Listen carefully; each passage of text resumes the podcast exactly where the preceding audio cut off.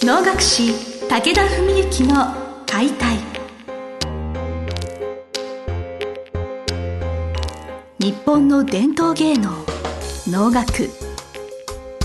それはユネスコ無形文化遺産にも登録された我が国を代表する舞台芸術。ポッドキャスト能楽師武田文幸の解体では関税流して方として数多くの対局を演じてきた能楽師武田文幸が600年以上の歴史を持つ能楽を優しく解説。能楽師として自らの経験とその思いを語ります。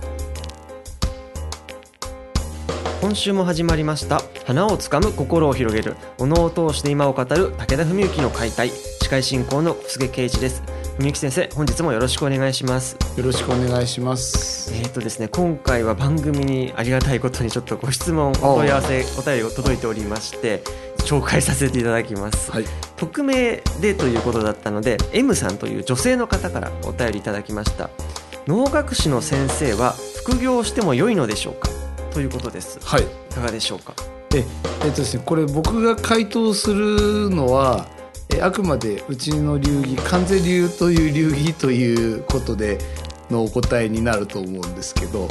というのは要するに流儀によっても考え方が違うので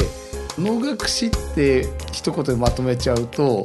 いやうちの流儀はそんなのないよとかうちはこう決まってるって言われても困っちゃうので、まあ、あの今僕が所属している関税流に関しては間違いなく明確な一つの規範があるんですね。でそれはまずその職性といって流儀における立場その説明からちょっと始まらないといけないんですが、はい。要するにある立場以上の人は副業を持っちゃいけない。ある立場以今下の人の人は副業を持ってよい、まあ簡単にはそういうことなんです。でその基準があってその基準がきっとどこにあるのかっていうところですよそうですね。まああのもうちょっと分かりやすく言うと例えばゴルフとかテニスとかでトーナメントプロとレッスンプロっているじゃないですか。はいでトーナメントプロっていうのは賞金稼いで、要するに本当に第一線のプレーヤーですからプレーの試合結果とかスコアがもう本当にすご素晴らしい方々はそれにスポンサーがついたり賞金が入ったりしてそれで食っていける。で逆にレッスンプロっていうのはその大会とかに出て稼ぐほどではないけど教えられるプロ、まあ、月謝とかをもらっててレッスン料もらってその違いで言うと能楽師もまあ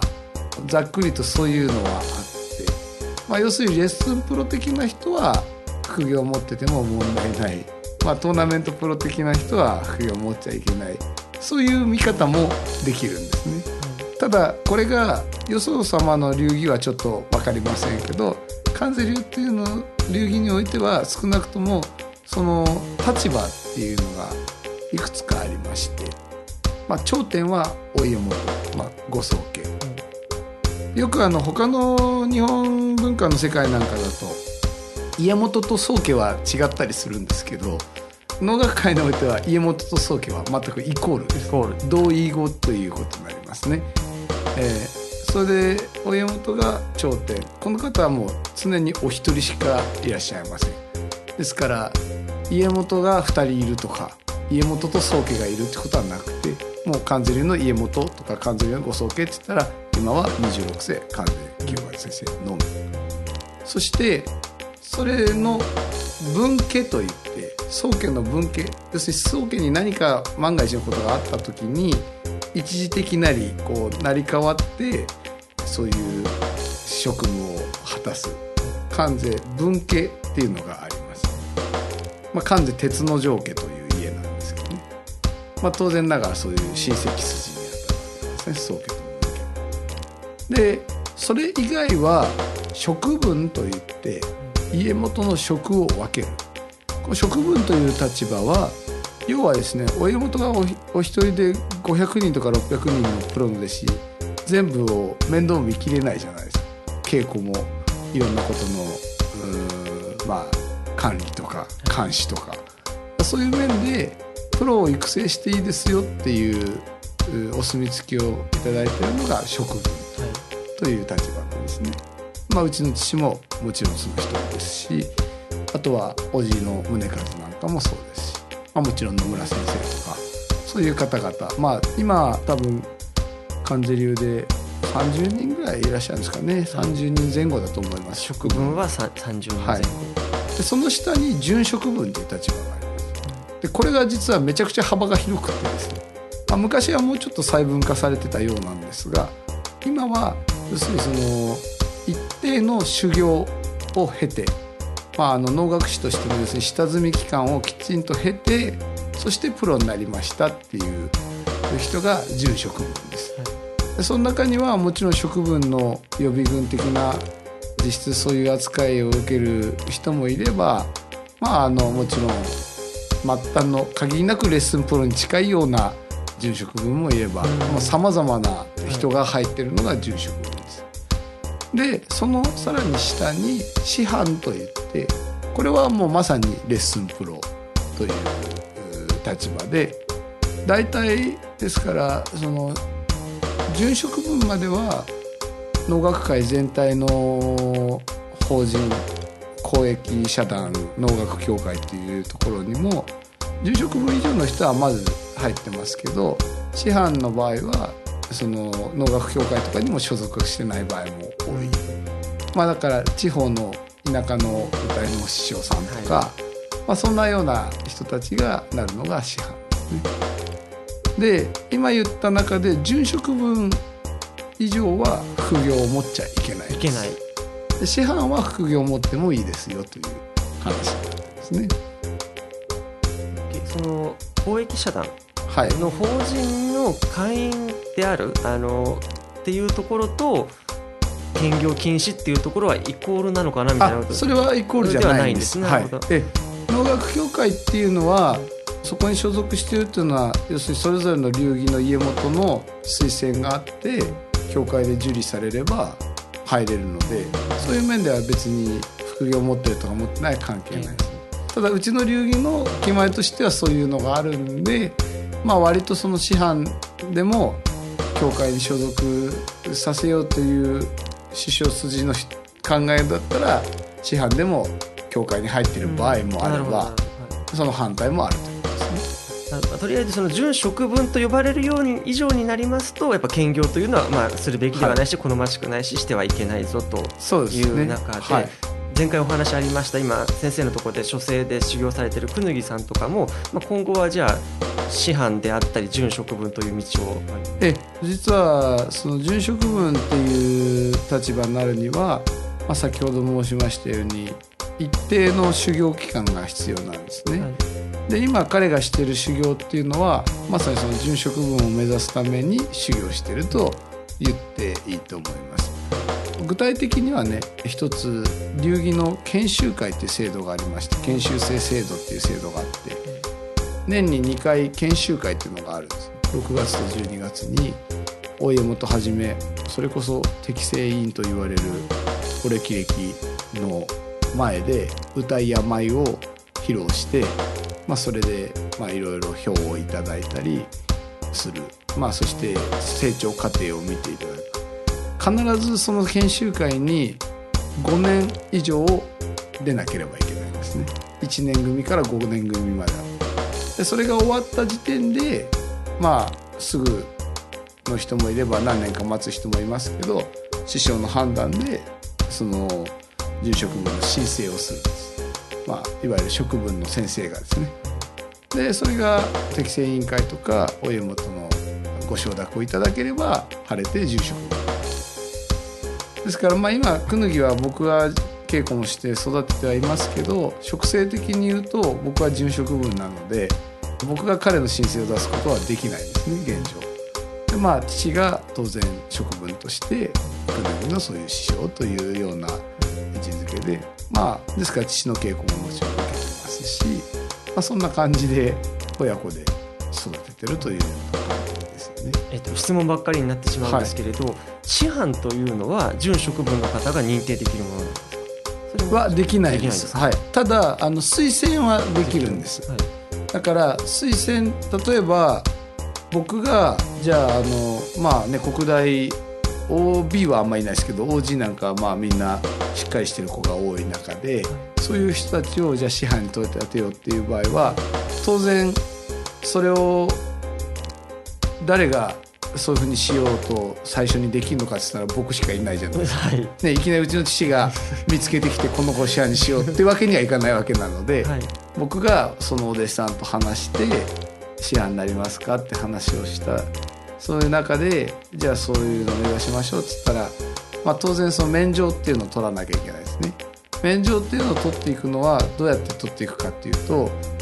僕の一応その職政上の師匠父父であるはい。武田幸久という職分のを通してご宗家に申請する。あくまで認定はご宗家がされるわけね最終的な認定はご宗家です。ただ逆に言うとその師範っていうのは準職分よりかはなるまでの過程っていうのは非常にまあ緩いっていうとちょっと言葉悪いんですけど師匠そしてその師匠家にあたる職分。まあもちろん職分の素人のお弟子さんだったらダイレクトにお家元に行けるわけですけどもそういうふうにして申請してそこからの推薦申請であればまあまずもってお家元はダメっていうケースっていうのはほとんどない。5年間の研修期間みたいなものはないはなくていい。っていうのと、は一応まあお披露目みたいなの審査する場みたいなのもあったりないです。試験も何もないんです。それはやっぱりその推薦があったっていう信頼関そうで係でなるほど。だから職分っていう立場は逆に言うとそう簡単に作れるもんじゃなくてなれるもんじゃなくてそういうんでね変な話師範できもしないのに師範作りまくって荒稼ぎしようなんていう職分が出てきたら困っちゃうわけですからなるほどだから誰でも彼でもは職分になれないんですね。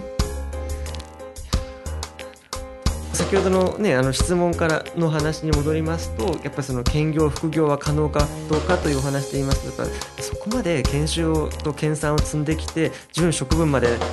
ね、そのたどり着いた方は兼業なんかしてる暇ないんだろうなってまあ、あの。そうであればね、はい一番理想的ですよね。ですが久木も研修生届を単に彼の要するに能力とか実技だけで言ったら正直もう3年前ぐらいに研修生届出しててもよかったんですよ。ただなぜそこまで様子見たかっていうのは、まあ、まず一つはもちろん途中で辞めちゃうとかいなくなっちゃう危険性もあるのでそうなっちゃうとねやっぱり研修生届出して皆さんに迷惑かけていただいたのにいなくなりましたじゃあ申し訳が立たないっていうのが一つとあともう一つはどっちを目指すかっていうのも決めきらなかったんですよね。っていうのはやっぱり意欲も実力もそれから彼自身の本当に人生設計として副業を持てないっていうのはまあ本当に賭けじゃないですか変な覚悟が必要ですよ。はい、だからただねまあじゃあ本当にそういう例があるかどうか僕は知りませんけど殉職をいただいたとしても食える保証ってないわけですよね。でまあ万が一そんなことになった時にすごく極端な話言えばね誰にも内緒で夜中アルバイトとかしてでもやっていく覚悟があるかどうか、まあ、アルバイトっていうのはね副業とは違いますから言ってみればそういうどっかの社員をやってて、ね、能楽師やってるっていうのはまあ副業って多分みんなされると思うんですけど、まあ、最悪もう本当にそういうことになってもねやるぐらいの覚悟がなければ今の時代殉職軍外から来て目指すっていうのはちょっと大変なことなわけですよね。それだったら場合によっては師範の方がね月金はどっかに勤めてて師範でね土日は教えてるとかの方がいいかもしれないじゃないですか。でそれも見てた中で本人の希望も含めて、まあ、あの本人もその職生の立場はよく分かりませんと正直自分では。ただ少なくとも実力っていう面では住職分として本当にそういう舞台の一つの戦力になれるようなものを目指せるなら目指したいっていうことを言ったんでまあじゃあということですよね。研修が始まるだからまあ今年あの、ね、前回の収録でお話ししたように海の会で初してさせるっていうのはもちろん彼が師範だったらそれは僕は多分させてないと思います正直言って。だけど住職も目指して修行を始めてるんでまあ脳を待っていくプロになっていくんでねそれだったらやってみなさいということですよね。はい、いや本当今日のお話でいろんなことが私の中でまだあの全部ではないですけれど理解進んだ気がします、はい、ちょっと何回か繰り返し聞きたいようなちょっと回だったと思います。すね、はい、はい、いつもちょっとビジネスチックなお話にもなったかもしれないんですけど、はい、だからこそ興味を持ってそこここを入り口になんかもっとおの気になるなって方も増えると思いますので、はい、またこうい。ったお話もたまに聞かせてい。ただけると大変助かります。すね、はい、本日はご質問を一つ紹介させてい。ただきました。えー、先生本日もどうもありがとうござい。ます。ありがとうござい。ました。本日の番組はい。かがでしたか番組では武田文幸への質問を受け付けております。ウェブ検索で武田文幸と入力し、検索結果に出てくるオフィシャルウェブサイトにアクセス。